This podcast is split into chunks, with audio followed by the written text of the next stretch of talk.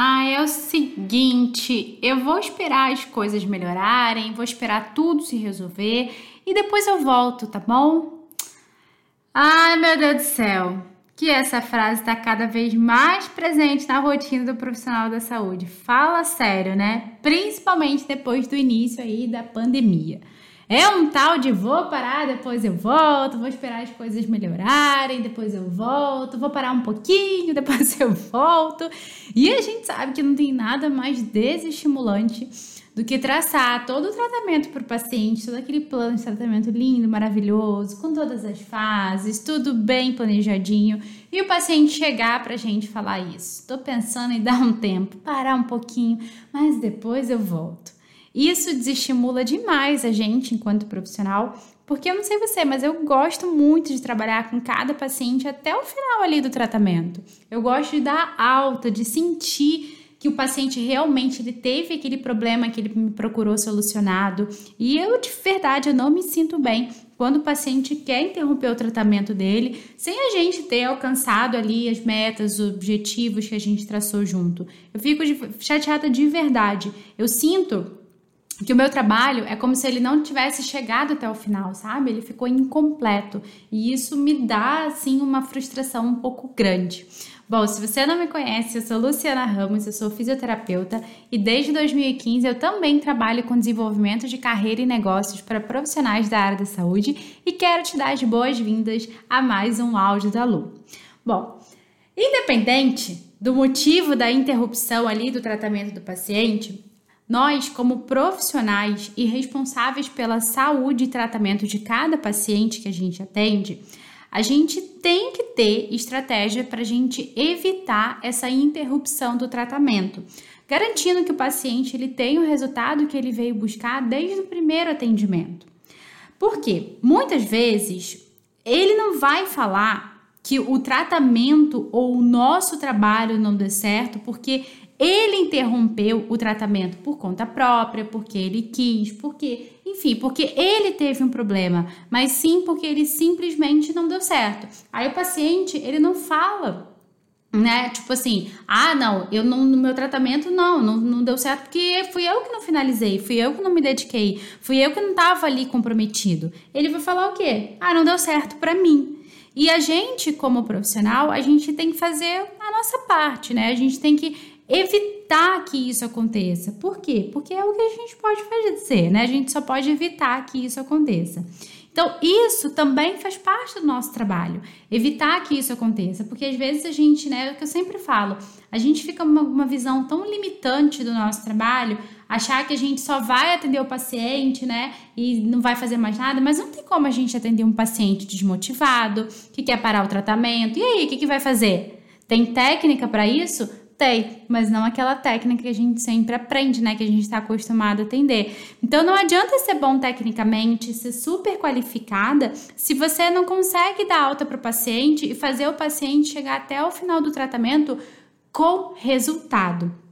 E eu foco muito, isso, isso para mim é tão importante, tão importante, tão importante, que eu foco muito em ensinar isso tudo bem detalhadamente para os meus alunos dentro do treinamento M2P. Porque lá, obviamente, né, tem todo um tempo, tem todo um preparo. E eu quero que os meus alunos dentro do M2P, eles atinjam a agenda completa com pacientes com resultado e eles se posicionem como profissionais de referência trabalhando para que esses pacientes, pacientes deles, tenham seus problemas realmente solucionados, porque é exatamente isso que a gente é pago para fazer quando o paciente procura a gente, né? E o que, que você, como profissional da saúde, você pode fazer nessas situações que o paciente muitas vezes está desanimado, está pensando em parar, né? Está pensando em interromper o tratamento, meio do tratamento, quer abandonar o tratamento que, que você pode fazer quando o paciente está querendo jogar a toalha? Agora, nesse áudio, eu vou compartilhar uma estratégia, tá? Em dois passos, então são duas etapas aí que você já pode aplicar e que vai te ajudar a mostrar mais valor do seu trabalho, do seu serviço e pode ajudar a mudar a percepção e a importância que o paciente tem do serviço, evitando com que ele queira interromper o tratamento. Então, o primeiro passo é o seguinte: para você conseguir mostrar a importância do seu trabalho e tratamento, É importante e eu recomendo que você reserve um tempo para isso, tá? Porque muitas vezes a gente trabalha né, com o atendimento do paciente, só que na sessão, na consulta, no atendimento, como você queira chamar, a gente não vai ali, exemplo, uma hora ficar ali fazendo o nosso trabalho técnico durante uma hora. Às vezes sim, às vezes não. Então você tem que entender que faz parte do seu trabalho, muitas vezes, você encaixar outros elementos dentro do seu atendimento, dentro da sua consulta. Então vamos lá, quando você identificou que o paciente ele tá querendo sair, ele tá desmotivado, ah, vou dar uma paradinha, tô pensando em dar uma paradinha, depois eu volto. O que, que você já vai fazer? Você vai reservar um tempo do seu atendimento, da sua consulta, para você conversar com o paciente, tá? Isso pode ser feito antes, logo no início da consulta, pode ser lá pro, pro finalzinho da consulta, tá se encaminhando para a parte final da consulta, do atendimento, você encaixa ali com o paciente. Se você trabalhar com grupo de atendimento, se você trabalhar com Pilates, por exemplo, se não for possível você conversar de uma maneira mais reservada com aquele paciente ali na frente de todo mundo, para não ficar chato, o que, que você pode fazer? Você pode conversar por telefone com esse paciente também. Ou um recurso 0800 maravilhoso que a gente tem, que às vezes não explora muito, é chamada de vídeo, até pro WhatsApp mesmo. Só que aí o que você tem que fazer? Você tem que agendar um horário. Você fala assim, ah, fulano, tudo bem? Eu queria conversar um pouquinho com você. Como aqui às vezes fica um pouco, né, é, não tem uma privacidade, vou fazer o seguinte, já fala que vai ligar. Vou ligar para você na, sei lá, sexta-feira às duas horas, tá bom? Ah, tá bom. Ah, eu não posso orar. Aí você marca outro horário com aquela pessoa. Então você vai marcar um horário, se você não conseguir fazer isso no atendimento, na consulta ou presencial, para você fazer essa chamada de vídeo ou uma ligação, tá? Um Google Meet, que for, com esse paciente, mas é importante que esse paciente ele esteja concentrado nessa conversa, tá? Então, marcou a conversa, aí a gente vai para o passo 2 ou para etapa 2. O que, que você vai fazer agora? Não adianta você só conversar com o paciente, você precisa se preparar para essa conversa. E como é que a gente se prepara? A gente se prepara antes, a gente se prepara antes, a gente se prepara treinando para você chegar nessa conversa, principalmente com um relatório do seu trabalho para esse paciente. Porque muitas vezes os profissionais falam assim: ai Lu, mas eu falo com o meu paciente, eu explico tudinho para ele, eu falo que ele está melhorando, mesmo assim ele quer parar. Gente, falar todo mundo fala, até papagaio fala, né?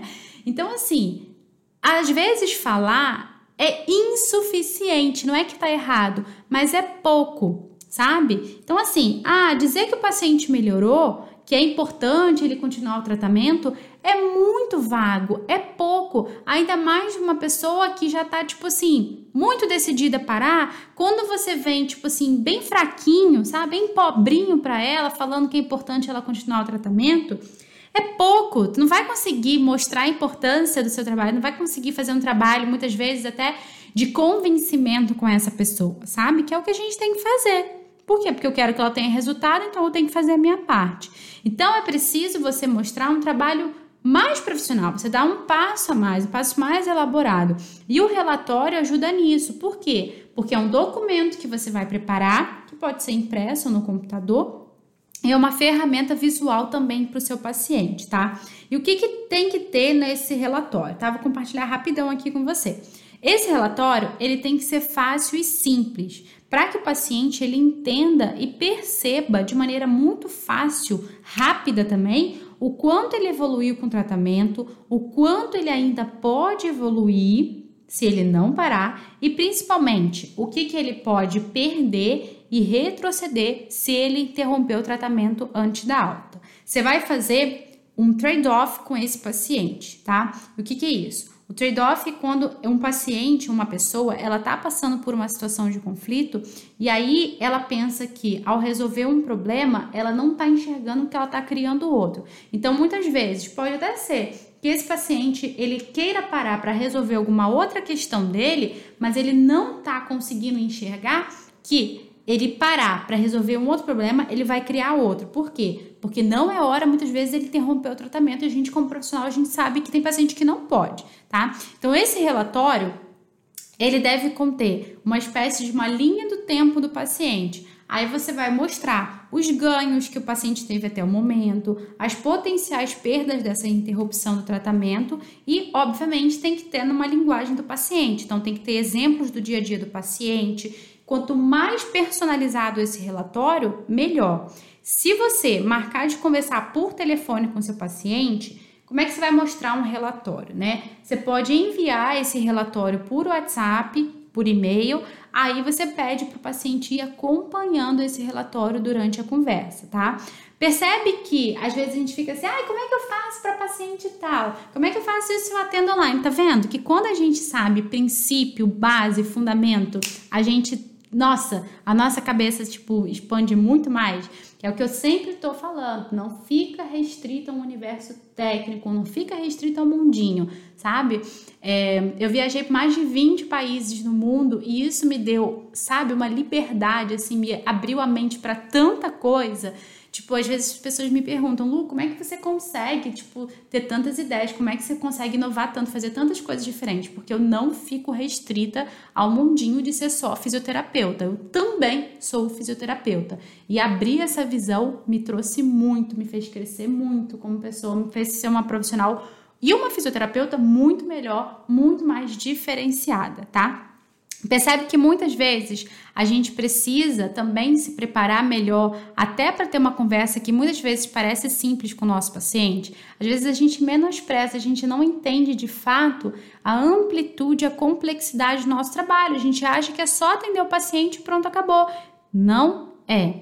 Por isso que dentro do treinamento M2P, eu explico muito sobre desenvolvimento de comunicação, eu entrego ferramentas para que os alunos M2P eles já apliquem com os pacientes e com isso eles vão conseguindo resultados surpreendentes, inclusive nesse período todo que a gente está passando, nesse turbilhão todo. Então, dentro do treinamento M2P, eu entrego tudo prontinho, eu explico em detalhes, porque lá é o espaço que eu tenho para isso mesmo, né? Que, eu tenho, que é de fato o meu trabalho, onde eu faço de fato o meu trabalho, onde eu ensino né, de verdade para quem realmente quer aprender sobre isso, para quem está interessado, para quem dá esse passo.